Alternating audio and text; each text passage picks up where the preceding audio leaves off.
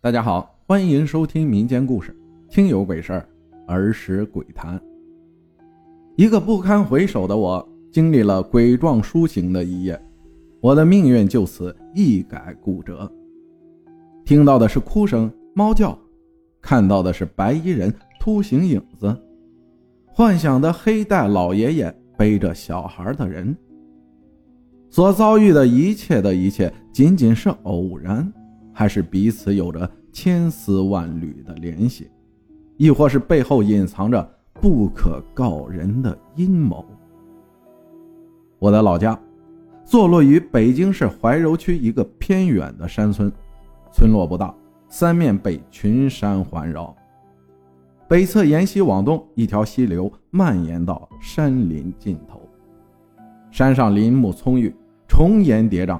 近处的几处山坡被村里人开垦，种植了板栗树、核桃树、杏树、桃树等。当然，山涧深处还有一个接一个的坟头墓地。儿时的我经常跟一帮小伙伴去山上钻山洞探险，上树掏鸟蛋打鸟，下小溪游泳逮鱼。我的家人，姥姥姥爷有三个孩子，依次是我大姨、我妈还有我舅舅。他们所生的孩子全是男孩，而且都是独生子女，并且和我年纪相仿，分别是大姨的儿子，表哥大我一岁；舅舅的儿子，表弟小我三岁。从小玩到大，关系就像一个妈生的亲兄弟一样。再说说我老家的建筑，房屋的布置都是坐北朝南，家家基本都为三合院，与老北京的四合院类似。北侧正房，东西厢房，中间庭院的格局。有钱人家一进院子的大门，会有个大厅，正对大厅有个影壁墙。建构形式为气体结构，坡屋顶，泥瓦房。而窗户大多人家都还是几层窗户纸交粘在木质的窗框上。正房偏右对着一个烧火的大锅灶台，主要用作烧火做饭。和烧炕取暖，右手边进内屋是卧室，被通体的大炕占了一半的空间。正厅左手边是一个小卧室和储藏室。东西厢房有次卧、厨房、厕所、储物间等。院墙连通厢房和正房，院墙多为砖砌，普遍都不高，在上面加上一层碎玻璃，防止小偷攀爬。院墙底下家家都会留一个大洞。主要用于院内排水，在此就不详细阐述了。因为我家庭的特殊原因，父母在我很小的时候就不在身边。从小我在姥姥姥爷家长大，他们经常带着我上山砍柴、打栗子、下农田收庄稼。因为当时比较小，不懂事儿，大人们干活，我们在附近玩耍，还经常跑到不远处的一片墓地坟头上玩。甚至拿贡品。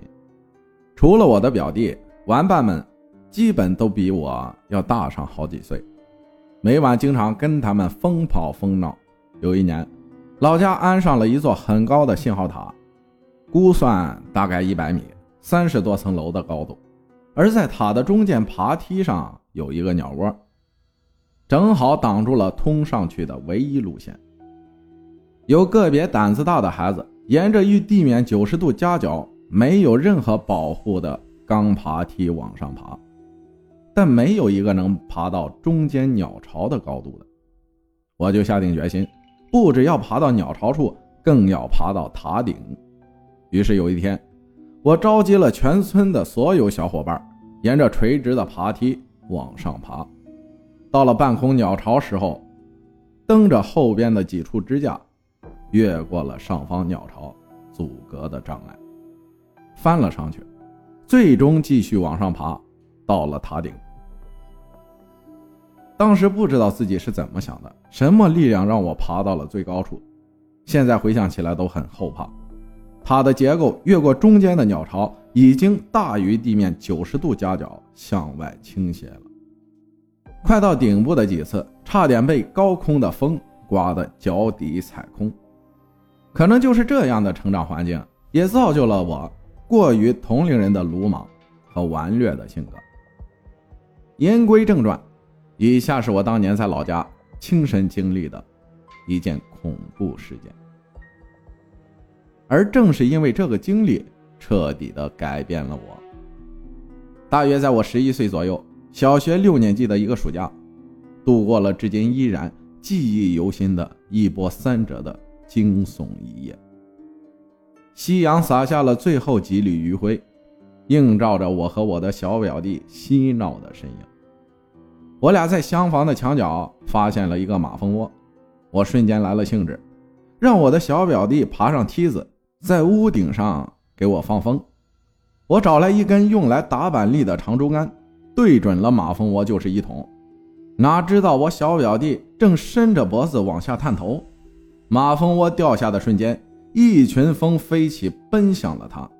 然后传来撕心裂肺的哭喊，在屋里正做饭的姥姥拿着菜刀跑了出来，看见房顶抱头大哭的孙子，举着刀朝我追来。之后听姥姥回忆，当时只是吓唬吓唬我，我当时傻眼了，撒腿就跑，跑到后院胡同口时，迎面看见了一位老头，头发花白，胳膊上缠着一个黑带。没有看清脸，我继续朝前跑，背后传来那老爷爷的叫喊：“哎，孩子，别往山上跑啊，危险！”当时状况紧急，我并没有理会，边跑边回想到了一件事：前几天在家院子里玩，听姥姥跟后院邻居家老奶奶说话，老奶奶哭着说，他家老爷子毫无征兆的去世了。说得了心肌梗还是什么原因，记不清了。之前身体特别好，继续一路往南侧的山上跑，不知跑了多久，停下了疲惫的身体。此时天已经黑透了，回头看整个村落，仿佛隐隐约约地照在了一个群山环绕的大碗里，而我在一个很高的山头之上。再往两侧看。全是大大小小的坟头，进入了一处以前从来没有来过的墓区。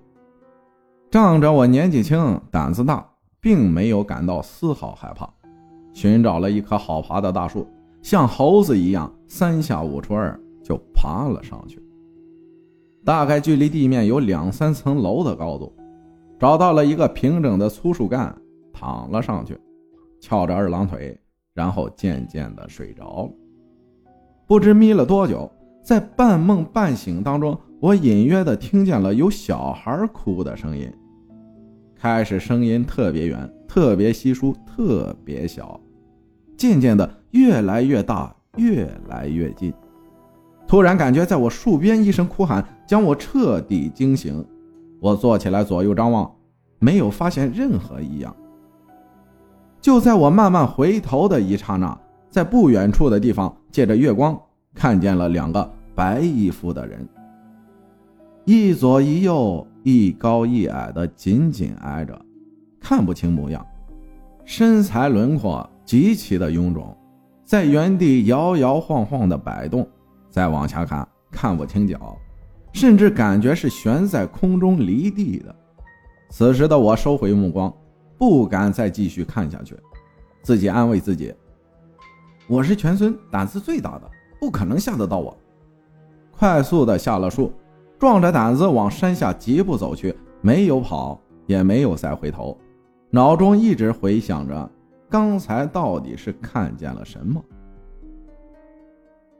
渐渐的，我走到了山脚下，出现了石子路，这便是接近村子的信号。沿着唯一通往村子的小路继续往前走，隐隐的灯光。渐渐变大，因为进村第一家便是我发小于承旭的家，心里慢慢有了些底。于是，我敲铁门大叫：“程旭，程旭！”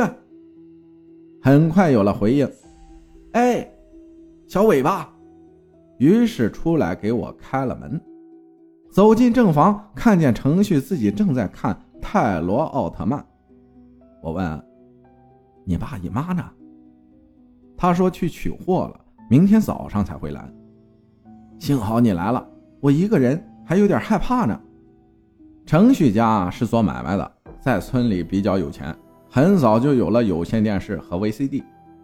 看墙上时钟，印象是午夜时分了。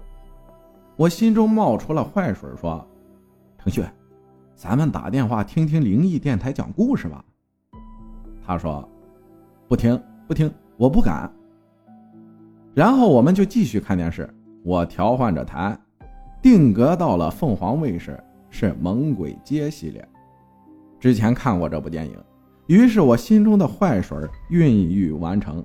对他说：“这电影啊，可搞笑了，咱俩一起看吧。”于是伴随着他从头至尾一声声的惨叫，电影落下了帷幕。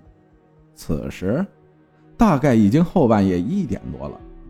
我正想要走，程旭拉着我的衣服，结巴的说：“在在在在我家住一宿吧，我害怕。”正当我要逗他几句的时候，突然。程旭家中西厢房里的灯突然亮了，我俩同时愣了得有十秒钟，谁都没说话，空气静得好像凝固了一样。我打破了沉寂，小声说：“你家还有其他人？”他此时已经吓得脸色惨白，神魂颠倒地说：“没，没有啊。那间厢房是我奶奶住的屋。”他死了有一年了，里边都是杂物。我此时汗毛倒竖，又联想到我刚才在山上遭遇的一幕，我强压住内心的慌乱，表面故作镇定地说：“我去看看。”程旭不敢待在屋里，也不敢跟我在一起，在后边死命地抓着我的衣服，慢慢地跟着我走。我小心翼翼地往前走着。内心也不断挣扎着，我缓慢伸出手，轻轻地推开了西厢房外屋的木门。越是轻的开门声音，越是刺耳而漫长。门开了，我继续踱步，低着头躲避着地上的杂物，往屋内走。我抬起头，看见内屋没有门，只有一个红色的门帘布。当我距离门帘只有几尺，准备掀起帘子的一刹那，在灯光的映衬下，模糊的看到了一个影子，是人的影子，侧着身一动不动的站着。影子的一边有突出的弧形，像是个驼背的人，旁边似乎有个棍子形状的东西立在那个影子的旁边。此时的我，脚下像踩进了沼泽里。吃力地挪着步子，汗水渐渐浸湿了我的衣襟。就这样，僵持了不知有几分钟，映在我眼前的灯光突然熄灭了。站在身后很久的程序才颤颤巍巍的小声跟我说：“关关关关上灯了吗？”“嗯，没事了，灯关了。”走出了西厢房，我跟程序进了正房。然后我找个理由说去厕所，偷偷从他们家溜掉了，留下了还在身后不断叫我的发小程序。战战兢兢的我走在漆黑的胡同里，此时我的内心非常的慌乱，回想着刚才发生的一幕幕诡异的事儿，把我的记忆一下拉回到了程序奶奶还在世的时候。调皮的我经常跟在她背后，学着他步履蹒跚走路。等他缓慢地回头看时，我早就敏捷地躲到旁边的柴火垛或者砖垛后边。他驼着背，手里拄着一根拐杖。接下来会发生什么事儿？咱们明天接着讲。感谢于天一分享的故事，谢谢大家的收听，我是阿浩。咱们下期再见。